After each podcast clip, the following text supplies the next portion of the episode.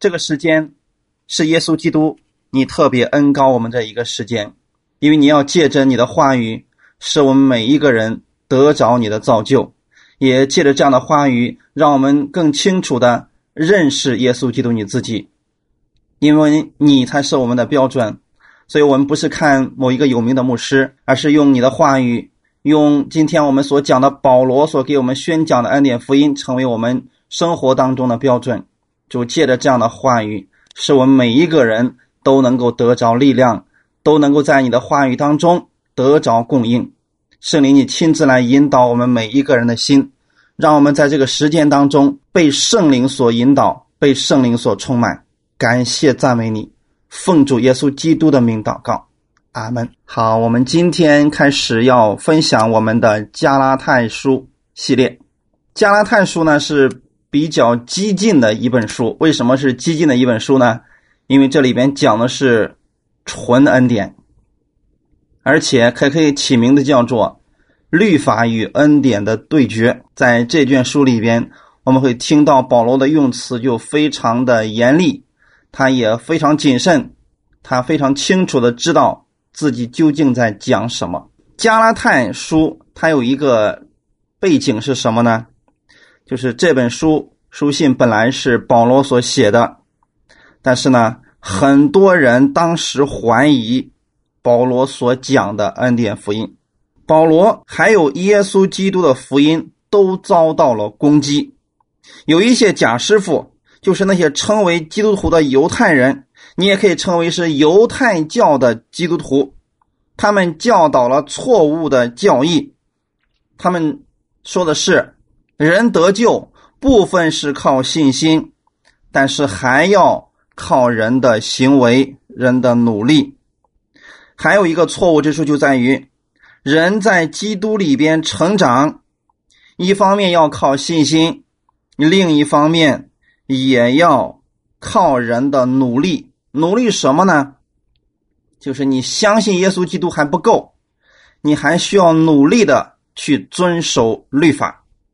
所以当时因为有很多的外邦人已经信耶稣了，那么犹太教的基督徒就说了：“你们必须跟我们一样来遵守我们历代所留下来的这些律法，你们才能够得救，你们才能够成长，要不然。”你们是不得救的，因为我们都守了几千年了。你们不能光信，光信还是不够的，必须加上遵守律法以及他们的宗教仪式，比如说割礼，比如说当时教会里边所要求的洗礼，还有教会的其他的一些我们所说的宗教仪式。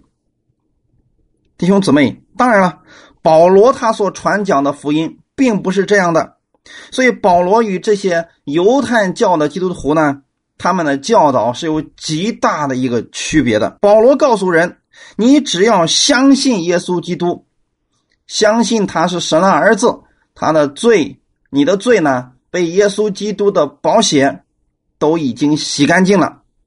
你今天得救是神的恩典，唯独靠耶稣基督，而不是靠遵守律法。你发现了吗？保罗所传讲的福音就跟刚才的犹太教的基督徒起了极大的冲突。在这种情况之下，保罗一直在传讲的是人得救是上帝的恩典，这恩典人不能赚取，人不是配得的，是神白白所赐的一个恩典。所以当时因为保罗一直在坚持这一点。当时的犹太教的基督徒就开始集体来攻击保罗以及他所宣讲的恩典的福音。所以弟兄姊妹，我们今天要知道说他们怎么样来攻击保罗的呢？他们说保罗的职分，就是他这个使徒的职分是他自己捏造出来的啊，他本来不是使徒，他自己称为使徒了，而且呢，他小看神的律法，就说保罗废掉了上帝的律法。他们用这些罪名来指控保罗，所以在这样一个过程当中啊，加拉太信徒已经接受了这种犹太教基督徒的这种似是而非的这样的理论。保罗针对加拉太信徒现在的这个状况，所以就写了加拉太书。你看这里边就说了，做使徒的保罗写信给加拉太的各教会啊，不是加拉太这一个教会，加拉太是一个省份，在它下面有很多的教会啊。你比如说，呃，像以格念、路斯德、特庇，还有那比西底这样的地方呢，曾经都有教会，但是他们都受了这样的一个律法主义者、宗教主义者的一个影响。保罗要让他们清楚的知道，他们今天所信的是什么。所以加拉太人呢，是一个很情绪化的、冲动的、以急躁的。啊，这样一个民族吧，他们喜欢一些稀奇古怪的、陌生的事物，对他们所信奉的宗教啊，他们也崇尚大自然，所以加拉太的地区呢，就出现了许多这个严奉犹太教的犹太人啊，希腊人也很多，所以他们有很多种文化是混合在一起的，可见我们知道说，保罗要想更正他们的思想啊。非常非常的困难。嗯，当时呢，加拉太的信徒的这些我们所说的灵命啊，其实就是他们的信仰的根基还不太稳定。所以保罗呢写这封书信是要讨论基督教的基要真理，靠的是恩典得救的。大家可以想象到啊，当时有很多的外邦人都信主了，他们不知道该到底该听谁的。犹太教的基督徒这样说。保罗又这样说，所以在这样的环境之下呢，他们不知道该如何，到底该相信谁的，因为很多的真理是相冲突的。那么这样讲的话，大家是不是就明白了呢？我们今天在讲恩典福音的时候，我们跟那些持守律法主义者的那些人，很多的教义也是有冲突的。所以今天有很多的人也会出现这样一个情况，就是什么呢？他们的教会是这样讲。但是在恩典福音里面又是这样来讲，他不觉得他说到底我该相信哪一个呢？谁的是正确的呢？这个时候就需要我们回到圣经当中，我们以圣经为我们的标准，看看保罗当时对加拉太教会的这样的信徒是如何来正确引导他们的。感谢主啊！所以保罗就特别强调的是什么呢？人不能做任何事情来赚取救恩。人的努力不过是一个属肉体的一个标志，是出于自己的，这跟我们的得救是没有关系的。就是得救与行为呢是没有关系的，因为得救完全是耶稣基督的恩典，完全是上帝的恩典。所以这就是加拉太这一卷书里边所要强调的一个重要的内容之一。那我们今天分享的。题目就叫做“神仆人的权柄”。好，我们先来读圣经。刚才我们讲的是加拉太书的一个背景，我们现在来读圣经。加拉太书的第一章一到五节：做使徒的保罗，不是由于人，也不是借着人，乃是借着耶稣基督与叫他从死里复活的父神。和一切与我同在的众弟兄，写信给加拉太的各教会，愿恩惠平安从父神我与我们的主耶稣基督归于你们。基督照我们父神的旨意，为我们的罪舍己，要救我们脱离这罪恶的时代。但愿荣耀归于神，直到永永远远。阿门。好，这就是我们今天所读的一个经文啊。再次来看一下我们的题目：神仆人的职分，还有他的权柄。我们先看使徒保罗。使徒保罗呢，他为什么呢？一开始都是在加拉太书的一开始就特别强调他的这个使徒的这样一个职分呢？你看啊，做使徒的保罗（括弧里面还有一些特别的一个解释），不是由于人。也不是借着人，乃是借着耶稣基督与叫他从死里复活的父神。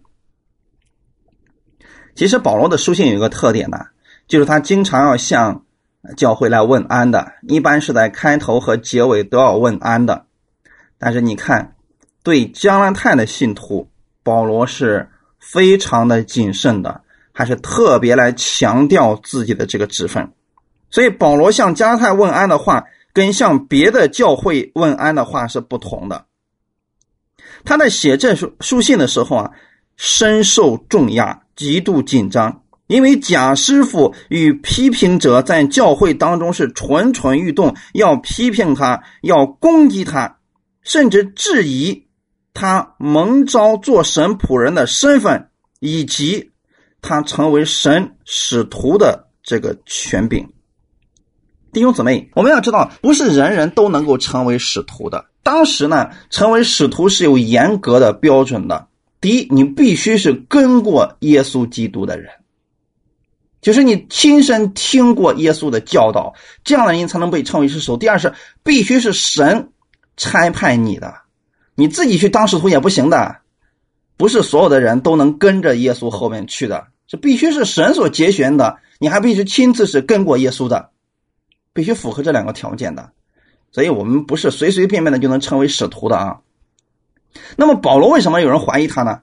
因为当时他没有亲自跟过耶稣，所以有人说：“你看看，十二个门徒当中没有保罗啊，他自己称自己是使徒呢，所以我们不相信他是使徒啊。”但实际上他在服侍主之前，神也是亲自教导了他，在阿拉伯的旷野有三年的时间，神亲自来教导他。圣灵亲自来教导他关于很多从神智直接而来的启示，是神亲自告诉保罗的。所以这些启示呢，也是其他的那些使徒们他们所没有的。所以，我们从这些使呃启示当中，我们可以看出来，确实保罗呢，他的这个身份，他的这个权柄，确实是神所赐的。所以，保罗有必要在这里澄清一下自己的这个身份。自己的这个职责，还有做使徒的这个权柄，即便是我们今天我们做神的仆人，我们也不能没有规矩。因为保罗他也是被神差遣，他也是被神呼召，但是他要通过那些使徒们给他按手，然后差派出去为宣教士出去传福音。这个规矩是必须有的。这就是说，我们在教会当中，我们是要有次序的，不能有一天。保罗自己说：“哎呀，我现在成为使徒了，所以呢，你们必须听我的，这个是不行的。他必须是要有一定的我们所说的章程的啊。所以弟兄姊妹，今天如果某一个人说：‘哎呀，我这个牧师是我自己自封的，我觉得我已经有资格当牧师了，神亲自启示我什么什么什么’，这样的人一定要小心了。我们今天要知道说，今天成为牧者是需要被案例的。”因为后面我们如果有机会分享到提摩太前后书的，我们就知道说保罗他也建立了自己很多的这样的门徒啊，是保罗也亲自给他们来按手，也有很多的职分都是由教会的长老或者牧师按手按立的，所以不是今天有些人觉得自己行了，自己就能当牧师了，这个不是开玩笑的。神儿女的这个权柄呢，是上帝赐给我们的，但是。服侍神神仆人的这个权柄和职分，绝对不是自自己觉得可以了就能成立的啊，这个是不行的。所以今天不要随随便便给别人称呼牧师，他是牧师，你可以称呼他是牧师；如果不是，千万不要随便称呼。就拿我来讲，我现在是教师，那么你们就称我为任教师好了。呃，当然了，现在在我们来讲的说，在我们现在的教会来讲，我所做的事情。也是牧养的工作，所以称牧师也不过分。但是呢，我现在还没有被案例，所以叫我教师是最合适的啊。当然有有人说说啊，这个任教师啊或者任牧师啊，他这样称呼的时候啊，我能够理解他这样称呼。但是准确的来讲，我现在是教师的职分。虽然说呃，确实我这个随时都可以案例牧师，因为已经够这个条件了啊。呃，他为什么要这样严格呢？其实保罗也不是说他得到上帝的这个启示之后立刻就被称为使徒的，他中间有好几年，中间大概有十四年的时间，他是一直在教会里边默默在服侍啊，在做宣教士的。我们今天也知道说，呃，在案例这一块呢，确实是需要谨慎的，因为圣经里边呃也特别告诉我们说，有一句有一段经文是很容易被人误解的，就是说，不要在啊，这个给别人按手不要急促，不要在别人的罪上有份，啊，这个意思就是指案例的时候，就是你要给一个人案例长老、案例牧师、案例教师的情况下，你一定要对这个人进行一个详细的考察。这个人本身生命有问题，你如果给他案例为宣教师，他出去之后为非作歹，那么你就真的就在他的这个罪上有份，他会带坏很多人，可能把很多人都带到沟里边去了。在这个职分上。保罗是告诉我们一定要谨慎，不要随随便便给别人按手，指的是立职分的时候。但是呢，今天对信徒来讲，比如说我们教会里边有某个弟兄姊妹有问题了，身上有疾病了，我们是可以为他们按手来祷告的。按手祷告跟按例是不一样的，因为这里边提到的是职分的问题。所以弟兄姊妹，如果他没有被教会案例的话，我们。就可以称他为弟兄或者姊妹就可以了，切记不要随随便便称别人为牧师啊，这个是不符合我们圣经上的一些规条的。因为神所立的有牧师、有教师啊、有使徒、有传福音的，他的职分是神亲自所定的，所以我们不能坏了神的这个次序。好，有人对保罗的这个身份和他的职分呢，就有了争议。这个时候，保罗啊就对这个加拉太的信徒做了个解释，说：“今天我做使徒的保罗，我的这个使徒呢，不是人给我立的，是神给我的，不是借着人，乃是借着耶稣基督。感谢主啊！你看啊，虽然保罗这方面的双方面都是合适的，都是合格的。第一，确实是神呼召他；第二，他也确实是从教会里边拆派出来的宣教士，这两者都是符合的。”但是保罗在这里边特别强调的是从神那里所来的这个权柄的问题，是不是由于人？就说不是今天你们说我是你，你们说我不是使徒，我就不是了，因为我这个使徒的身份是神所赐给我的，是神所呼召我的。哪里有证据呢？在使徒行传的第九章十五节，当时因为他还叫扫罗的时候呢，他就逼迫了许多的基督徒，他当时。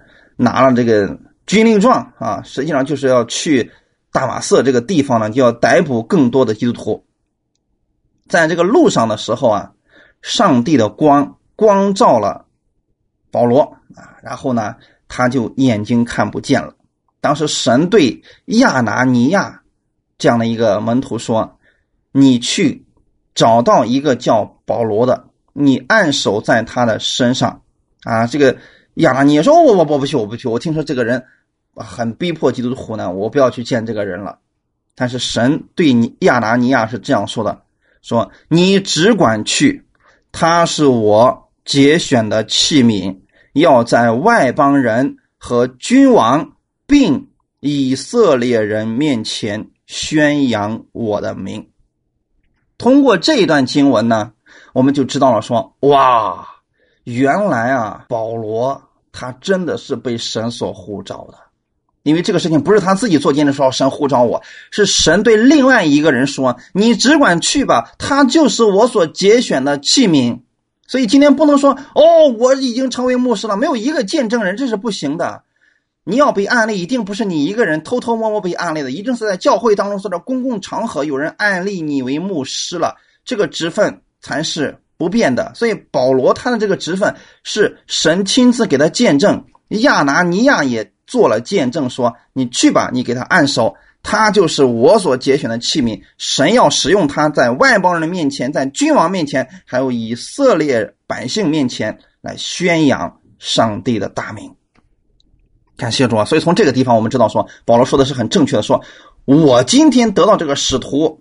不是由于人，也不是借着人，乃是借着耶稣基督与叫他从死里复活的父神。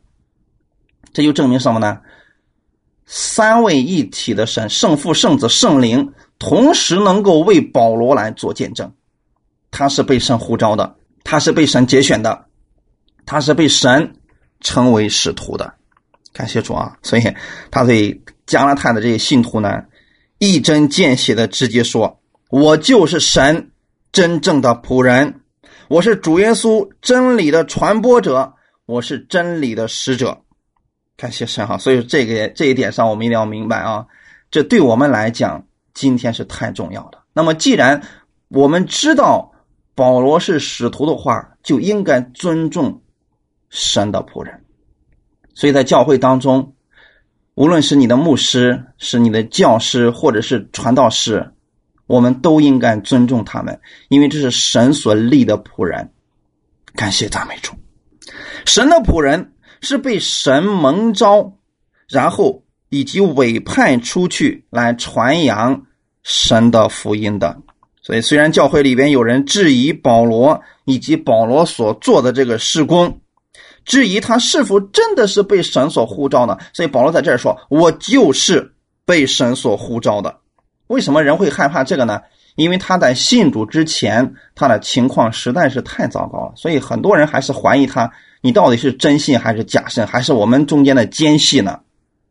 保罗这时候说了：“我是神的仆人，我就是传扬耶稣基督那恩惠福音的人。”感谢主啊！所以你看，在使徒行传的时候，保罗。做了好几次这样的见证，就是通过自己的经历来证明自己就是神特意所节选的神的仆人。那么还有一个原因是，他们为什么如此针对保罗？是因为保罗一讲就把过去很多律法的东西就丢掉了。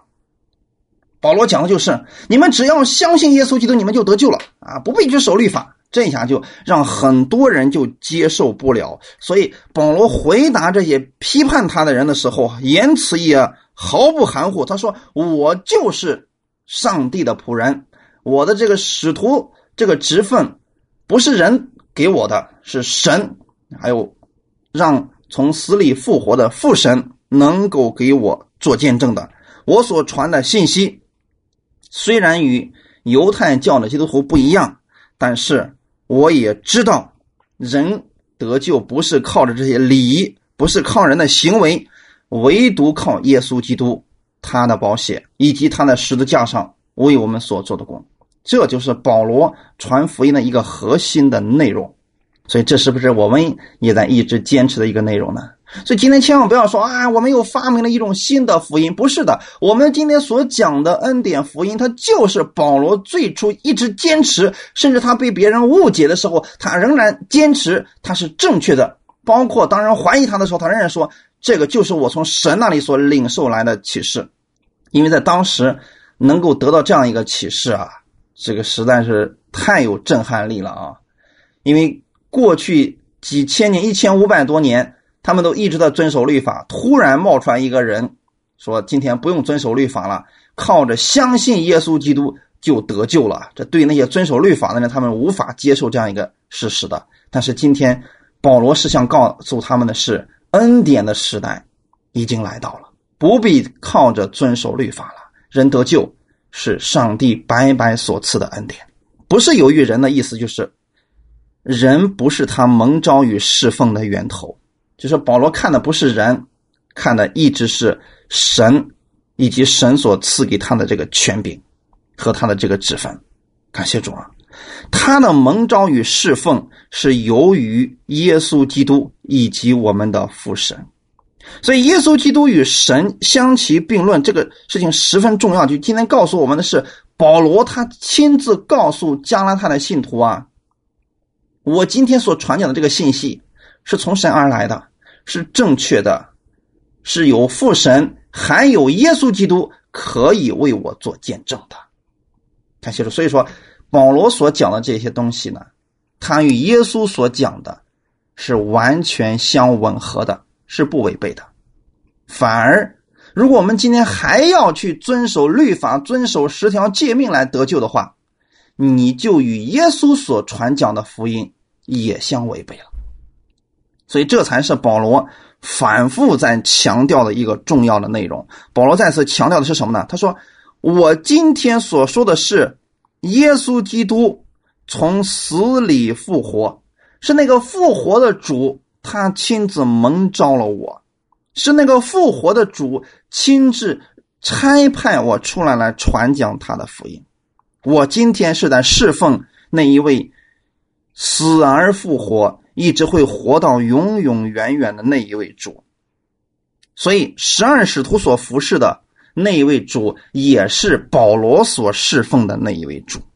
如果说他的主人的话，保罗说：“我的主人只是耶稣基督而已。”感谢主啊！所以那些好批评的人呢，他们就常常起来要制造一些麻烦，特别是当真正的福音站立起来的时候，总是会有一些抵挡者出现的。这个事情我们从灵里面来看的话，这个太重要了。就是当真正的福音被传开的时候，魔鬼就害怕了。今天我们也真的知道，上次我们原来我们讲过了这个罗马书系列，里面说的非常的清楚，罪必不能做你们的主人，因为你们不在律法之下，乃在恩典之下。他这个的意思是什么呢？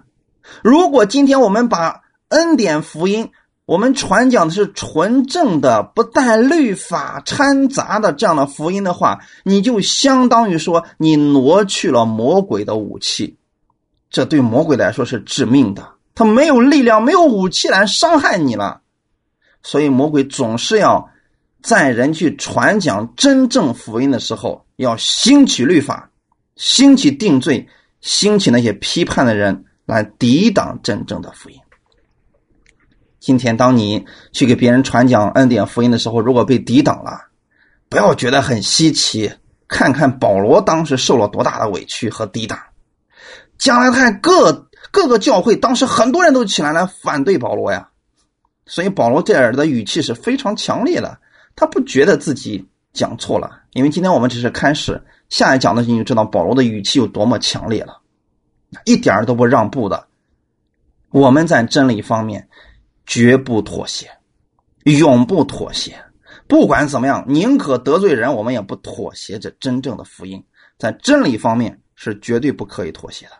所以，那些给神的仆人带来麻烦的，遇到这样问题的时候呢，我们面对这些人的时候，作为一个神的仆人，我们要刚强壮胆。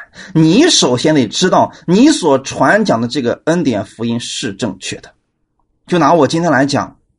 我敢说，我所传讲的恩典福音是符合真理的，是符合圣经的。只要你愿意本着圣经来交流，我就不说我讲的是错的，就这么简单。弟兄姊妹，我们所坚持的一定是符合圣经的，就像保罗当时所坚持的那样，他清楚的宣告他的蒙召与侍奉都是从神而来的，他的这些启示也是从神而来的。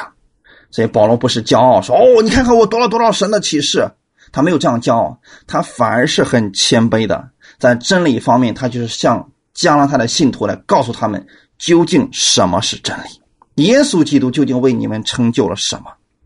所以弟兄姊妹，当我们明白的启示比别人多的时候，不要去小看别人，啊，不要觉得自己比别人更属灵，然后就去打击别人。一个真正明白恩典福音的人，他是会很谦卑的。不是打击，不是嘲笑，是真正的用一个怜悯的心去看待别人。但在律法之下不一样，律法下的人懂得多了，他就会打击别人，去定罪别人，甚至会小看别人。所以这就是律法与恩典的一个区别。你看，耶稣基督他本身是恩典，结果法利赛人却处处想找耶稣的毛病，呃，挖苦他，嘲笑他，要挑他的刺儿。所以这就是律法主义者，我们很容易的能够分辨出来的啊。在哥林多后书的第四章一开始的一会告诉我们说啊，我们既然蒙怜悯，受了这职分，就不丧胆，乃将那些暗昧可耻的事弃绝了，不行诡诈，不谬讲神的道理，只将真理表明出来，好在神面前把自己鉴于个人的良心。你看保罗告诉我们的是什么呢？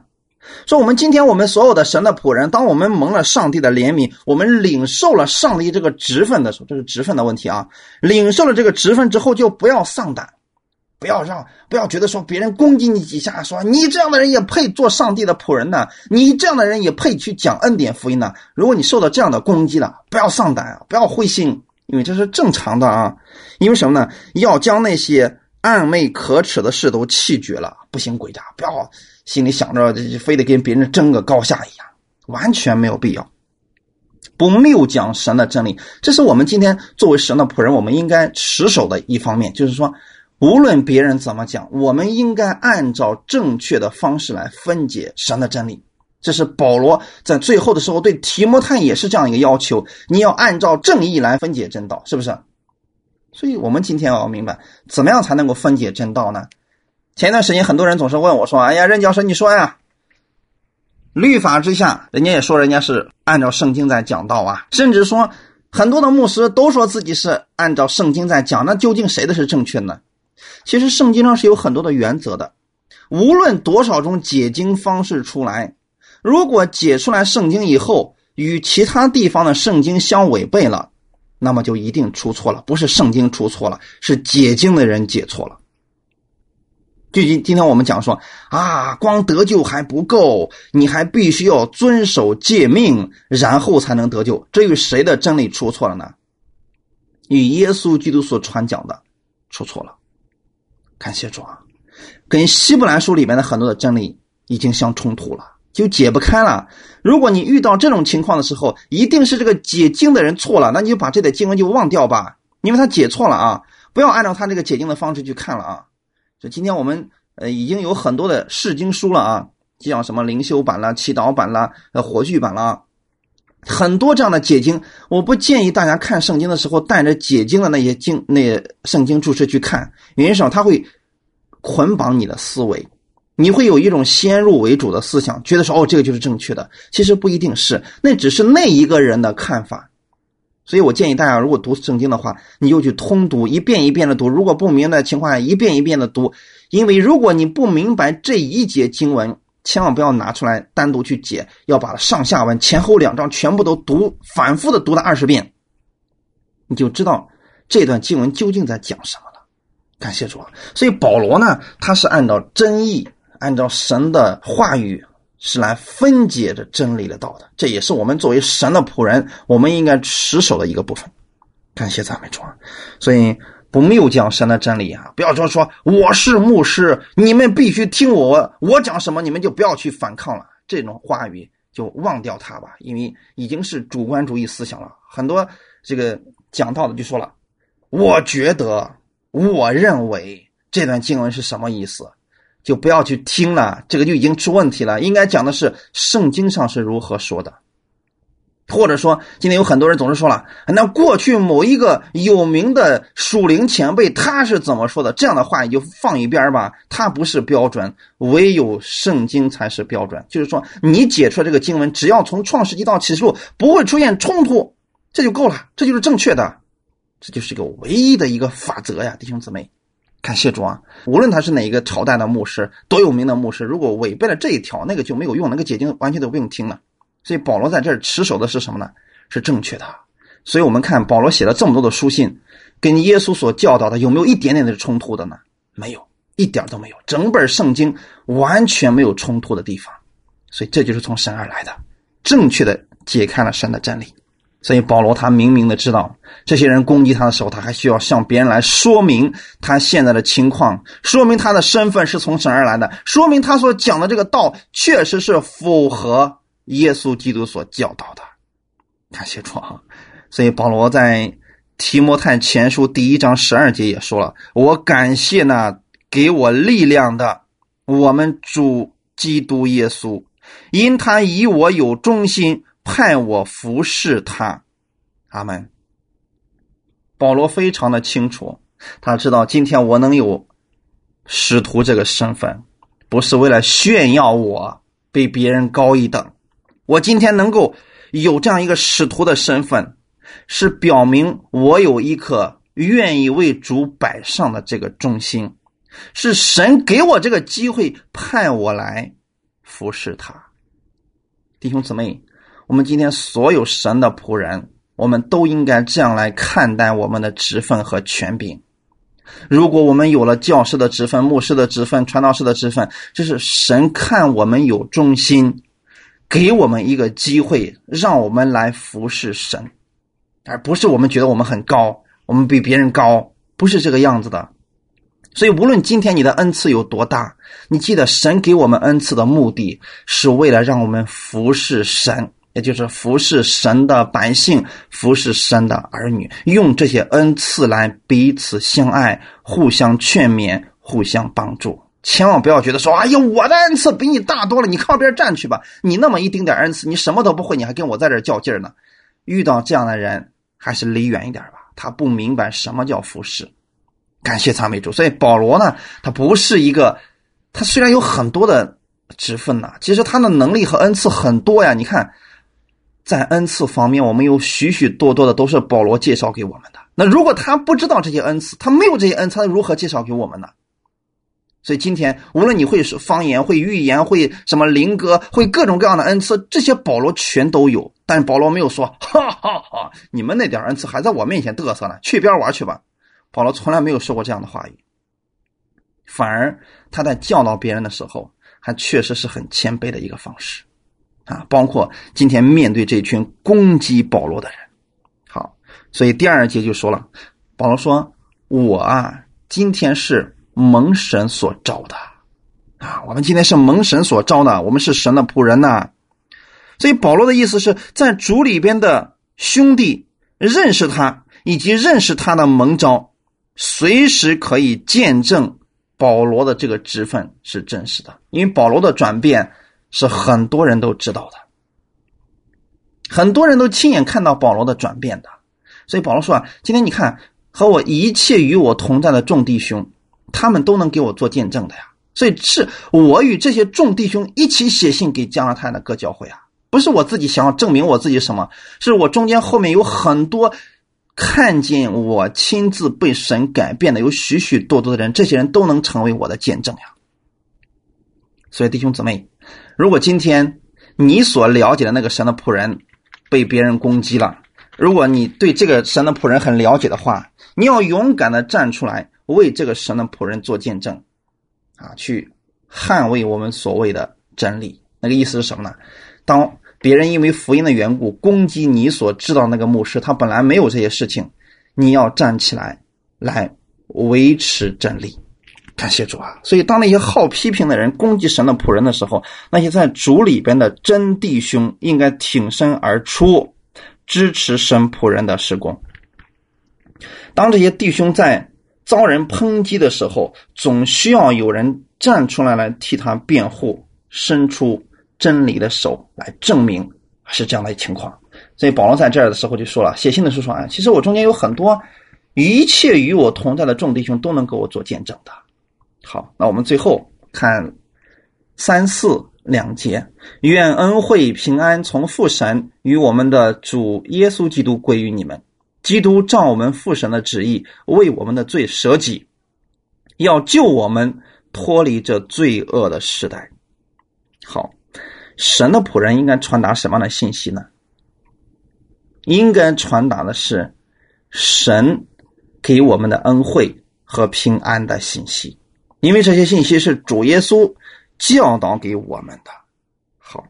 神的仆人向其他的这个保罗向其他的这个信徒问安的时候啊，他渴望加拉太的信徒能够经历耶稣基督的恩惠和平安。今天其实我们也看到了，那些在律法之下呢教会的信徒们过得是非常的惨的，可以说真的是非常的苦的。呃，今天的时候有一个姊妹还跟我聊起这个事情，说他们教会里边。说家里边凡是刻着有花纹的那些图案的东西都必须扔掉。你比如说那个被子上有龙，那就把你赶紧把它弄掉。如果你家那个很名贵的茶几上刻了一条龙或者凤的，赶紧把它那个都全部扔掉，因为那就是魔鬼的化身。所以当时他们的很多的信徒把自己的金器银器啊，就是那个铂金呐或者什么打的那个龙啦或者佛啦之类的东西，他说。把这东西好多弟兄姊妹都把它扔到江里边去了，所以今天我跟那个呃姊妹在那沟通的时候，我说：“哎呀，我说多可惜啊！我说如果是这样的话，你让他们拿过来，我不怕，全给我嘛。”啊，当然是开个玩笑了啊。这个意思是什么呢？他们已经被捆绑了，他们已经受到了一种惊吓了，他们领受的不是主耶稣基督的这个。恩惠和平安，有一种惧怕已经种在他心里面。就是说，如果你家里边敢有这些东西在的话，你就小心点吧，你家里会不得安宁的。但神给我们的是什么样的福音呢？恩惠的福音。愿恩惠平安从我们父神并我们主耶稣基督归于你们。耶稣给我们的是什么呢？是恩惠和平安。如果作为一个神的仆人，你传达出去的信息让弟兄姊妹晚上都睡不着觉了，你就该记得你传的信息已经有问题了。因为神今天给他的儿女、给他的百姓传达的不是这样的信息，传达的是福音。福音是好消息，是让人能得着恩惠、得着平安的好消息。因为耶稣基督在十字架上已经完成了这一切的救赎施工，我们今天没有必要活在恐惧战惊之下，因为神是我们随时的帮助，耶稣基督是我们的平安和恩惠。感谢赞美主。所以，如果今天作为信徒的你，你听到的信息让你觉得惧怕，让你觉得不安的话，那就证明这个信息已经有问题了。你会，你需要回到圣经当中。去仔细的来分辨一下这样的信息了，感谢赞美主。好，我们呃也是借着这样一个时间呢，来告诉大家说，保罗究竟在讲什么？今天神的仆人应该讲什么信息呢？讲台上带出去的应该是给人带来安慰、带来恩惠和平安的信息。什么是恩惠呢？我们在约翰福音第一章里边告诉我们说。真理和恩典和真理是由耶稣基督来的。其实这里边愿恩惠平安，其实也是可以称为是恩典的，完全是正确的啊。因为用的是同样的一个词，就叫做啊，Chris。Chris 这个词是什么意思呢？它是从另外一个词里边出来的啊。我把这个给把这个原文给你们解开的话，你们就知道说哦，为什么那句经文要那样写？基督的意思。希腊文的意思就是 “crystal”。好，那么从这个词里面出来一个 “chris”，恩典和真理是由基督而来的，是从他那里边出来的。这样的话，弟兄姊妹明白了吗？这就是说，恩惠或者说我们讲的恩典，是从耶稣基督里边出来的。我们今天给别人讲恩典，我们今天给别人讲耶稣基督，一定会给别人带来恩典。带来平安，而平安呢？Shalom，Shalom 的意思是今天犹太人彼此问安的一个话语。这个 Shalom 也是由耶稣基督里边出来的，因为耶稣在门徒们极其害怕的时候，耶稣见到他们第一句话就是 Shalom，看见了吗？我们耶稣基督无论在我们任何情况下，他给我们的是恩典和平安。所以保罗在面对加拉太的教会信徒这样的一个情况之下，仍然说：“我要将神的恩典和平安赐给你们，因为这些是从我们父神并我们主耶稣基督来的。”我也愿意今天听到的你，当你听到这些真理被分解开来的时候，你的心里面是不是有了平安呢？是不是有了喜乐呢？因为耶稣总要给你带来喜乐，总要给你带来平安，总要给你带来的是恩典。恩典是不配得的，不该得的。但是神说：“今天我要把它白白的赐给你。”我们应该得到什么呢？我们应该得到上帝的审判，应该得到上帝的定罪，应该被神刑罚。但是你没有得到这一切，你。却得到了上帝的爱，绝对的爱，完全的爱。你却得到了他的恩惠和平安，这是上帝的祝福。所以保罗说：“愿恩惠平安从我们父神与我们的主耶稣基督归于你们。”这个不是你们赚来的，不是你们行为够好，是因为现在你们极其缺乏神的恩惠和平安。感谢主啊！平安的意思。今天我们也知道，说当人认识耶稣的时候，人才能经历到真正的平安。耶稣说：“我要把我的平安赐给你们，我所赐的不像世人所赐的，我所赐的乃是真平安，对吗，弟兄姊妹？耶稣基督赐给我们的是真正的平安，是从你里边所发出来的一种平安，是在你无论在面对任何情况的时候，你心里边都拥有平安和安息。这是从耶稣基督里边，他住在你里边的圣灵所发出来一种能力。虽然这个情况看起来很糟糕，但你却拥有他的平安，你不惧怕，你能够淡然的看待这一切，这是神赐给你的能力啊，这是上帝的一种祝福呀，因为它里边带着释放，带着自由。感谢主，你知道这个幕后的时代当中，人们被各种压力、惧怕、捆绑这些东西一直缠绕着，但你却不受不受这样的干扰。因为你在耶稣基督里边，你拥有他的恩典和平安，感谢主啊！但是不是教会当中的每一个人都能经历上帝的恩典和平安的？有些人却从神的恩典当中坠落了，不再去依赖耶稣基督他的恩典，而是去靠着自己的善行或者好行为去取悦神，结果内心失去了平安。啊，跌到这个定罪和羞耻当中去了。这段加拉太书第五章就会提到这样一个事情。而有些人呢，好批评、分门结党，啊，甚至组织了很多的人来对抗保罗。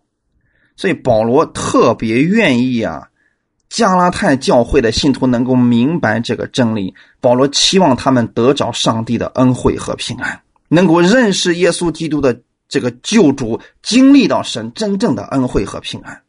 所以弟兄姊妹，当你现在遇到人生的问题，你还在挣扎的时候，你需要重新回到耶稣基督面前来。因为当你挣扎的时候，实际上你已经不在他的这个平安和恩惠里边了。当你再次回来的时候，你会经历到神的特别为你所开出的出路。后面第四节到第五节，基督照我们父神的旨意为我们的罪舍己，要救我们脱离这罪恶的时代。好，神的仆人宣扬基督的作为。第四节说出了福音的精髓啊！福音的精髓是什么呢？就是耶稣基督在十字架上为我们所做的。他的为我们做了什么呢？他为我们的罪舍己了。他要干什么呢？要救我们脱离这罪恶的时代。这就是耶稣基督为我们所做的。所以，耶稣基督舍己，为我们的罪舍己了。他把自己当做祭物献给神了。当他献上自己为赎罪祭的时候，他用自己的身体代替了。我们的罪，然后被神刑罚了，所以他接受了上帝的审判和定罪，他背负了我们该受的刑罚，所以他为我们的罪舍己，是这个意思啊。这时候，保罗希望加拉他的教会信徒们重新明白耶稣为他们做了什么。所以，无论今天你所遇到的那个弟兄或者姊妹走的有多远了，都有多么的抵挡你，是因为他还不认识耶稣基督。为我们的罪舍己，你需要把这个告诉他。当人明白这个真理的时候，人们就能回转过来了。所以保罗没有说的非常的清楚，说啊，我们今天应该详细的去认我们每一条罪啊，这些事情保罗都没有一一列举出来。他只告诉我们的是，基督为我们所有的罪已经死了，大的、小的、过去的、现在的、将来的，你知道的、你不知道的，严重的或者轻微的，属肉体的或属心灵的，这些全都被耶稣代替了。因为他要救我们脱离这罪恶的时代，《彼得前书》第二章二十四节，他被挂在木头上，亲身担当了我们的罪，使我们既然在罪上死，就得以在义上活。因他受的鞭伤，你们便得了医治。是不是要救你脱离这个罪恶的时代？这就是保罗一直在宣讲的，弟兄姊妹。